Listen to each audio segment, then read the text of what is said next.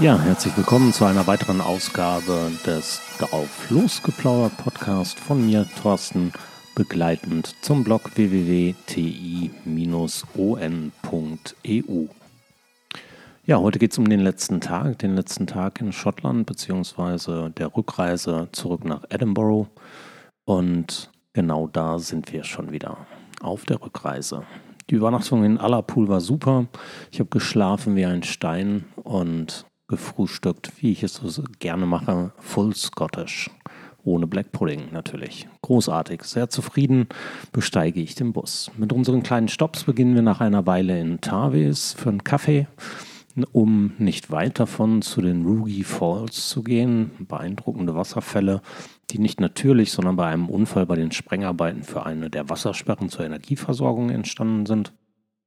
Über den rauschenden Fällen ist eine Hängebrücke gespannt und die Aussicht schlicht gewaltig. Ähm, sehr eindrucksvoll, wie das Wasser darunter über die unterschiedlichen durch die Sprengung entstandenen Felsbrücken gehen.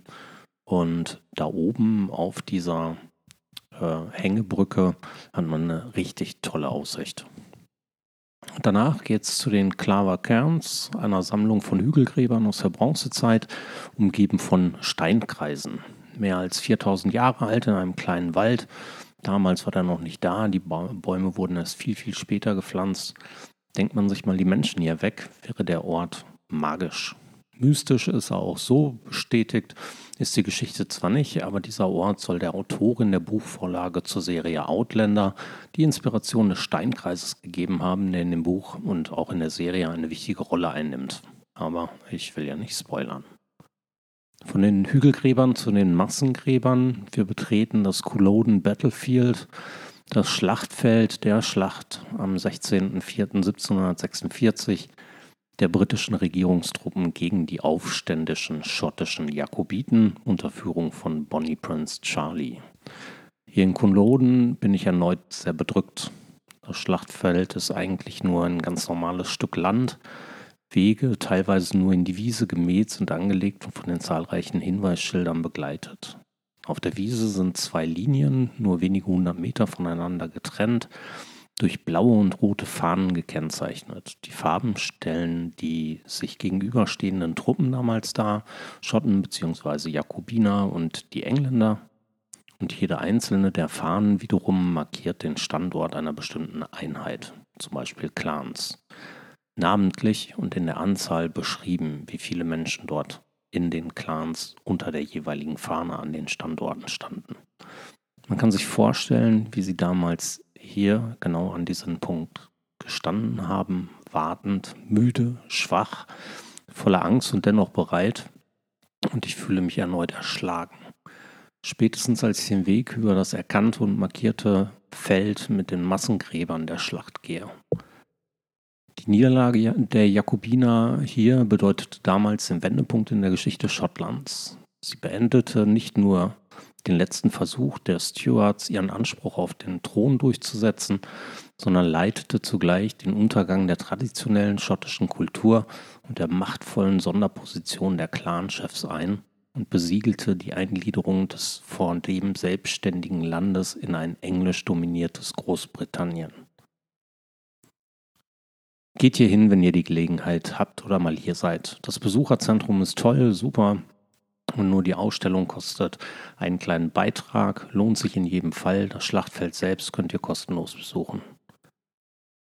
Die Fahrt zum Highland Folk Museum ist nach Culloden sehr ruhig, auch im Bus.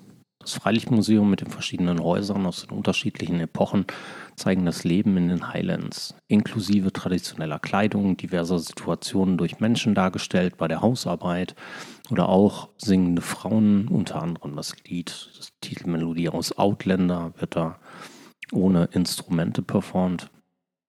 Schafe, Hühner, Pferde, Harry. Das ist wirklich nett und ein bisschen Zeit kann man sich hier auf jeden Fall nehmen.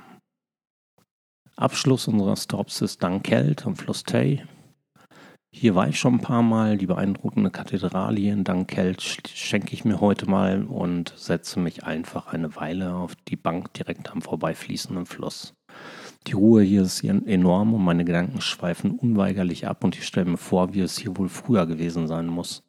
Ohne Autos, weniger Menschen. Die Idylle ist einfach toll. Später am Abend erreichen wir Edinburgh erneut. Das Ende der Reise ist also nah und der letzte Abend steht an. Zwangsläufig auch das Gefühl, nach Hause zu müssen. Natürlich gibt es viele Dinge, die zu Hause auf mich warten und auch auf die ich mich freue. Aber wie mütig macht der nahende Abschied schon. Viel zu früh schießt es mir durch den Kopf, aber es hilft ja nichts. Ein schneller Snack, ein letzter Whisky, eine Podcastaufnahme mit Susanne im Gespräch und dann beginnt die Nacht, die letzte Nacht für den Moment. Den kurzen Schlaf später mache ich mir schon wieder einen Kaffee, dusche, packe meine sieben Sachen und dann wird ausgecheckt, Taxi gerufen und noch schnell, schnell einen geschäftlichen Termin erledigt. Die Fahrt zum Flughafen danach übernimmt die Tram. Ich bin ziemlich früh am Flughafen, eingecheckt habe ich bereits per Web und, na klar, ich muss natürlich trotzdem in die Check-in-Schlange zur Aufgabe des Gepäcks. Eurowings halt. Gefühlt die einzige Fluggesellschaft, die keine Schnellabgabe des Gepäcks ermöglicht. Sogar Logan Air und Ryanair bieten diesen Service, liebe Eurowings. Das Fehlen dieses Services macht einen Web-Check-In nicht wirklich attraktiv. Was soll's, verplempere ich halt noch mehr Zeit mit Warten und siehe da, eineinhalb Stunden später bin ich dann doch meinen Koffer los. Nicht das letzte Mal, dass ich Eurowings heute so richtig gern hab.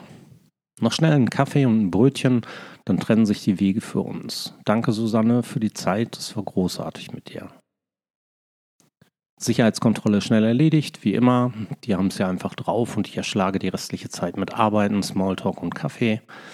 Nachdem sich das Boarding nochmal hin und her von Gate zu Gate verschiebt und das Bodenpersonal von Eurowings offensichtlich sehr viel Spaß mit Smalltalk untereinander hat und die zum Fluggast auszustrahlende Freundlichkeit nur dabei behindert, spart man sich letztere einfach mal vollständig. Sachen gibt's. Der Flug ist entspannt, die Crew sehr freundlich und wir haben nur 20 Minuten Zeit, ähm, nur 20 Minuten Verspätung. Kein Ding. Ich bin am Boden halt ein bisschen flotter, denke ich mir, und will meinen Fahrer nicht warten lassen. Frank hat sich angeboten, mich wieder vom Flughafen abzuholen. Total nett von dir und vielen lieben Dank, mein Lieber. Tja, aber da hatte ich wohl die Rechnung erneut ohne Eurowings gemacht, wie bereits letztes Jahr auf der Rückreise von Schottland, wie auf der Rückreise aus Barcelona und nochmal das Jahr davor. Die Auslieferung des Gepäcks verzögert sich leider, da das von ihrer Fluggesellschaft beauftragte Unternehmen nicht ausreichend Personal bereitgestellt hat. So oder so ähnlich klingt es durch Lautsprecher und alles, was ich verstehe, ist, sorry Leute, Eurowings bekommt es mal wieder nicht gebacken, ein Subunternehmen ausreichend zu bezahlen, dass das Gepäck pünktlich auf dem Band landet. Geschlagene 85 Minuten später rollt das Band an. Und ernsthaft, in der Zeit hätte meine Oma jeden einzelnen Koffer vom Flieger zum Band getragen. Danke, Eurowings. Hat wirklich exzellenten Spaß gemacht. In der Luft seid ihr super, am Boden eine Katastrophe. So endet die Tour, die Reise mit einer entspannten Rückfahrt und viel Quatscherei mit Frank. Silke ist mittlerweile operiert und Frank wird irgendwann in den nächsten Tagen in einem Gespräch seine Eindrücke von allem Erlebten mit uns teilen. Ich freue mich drauf Macht es euch schön. Thorsten.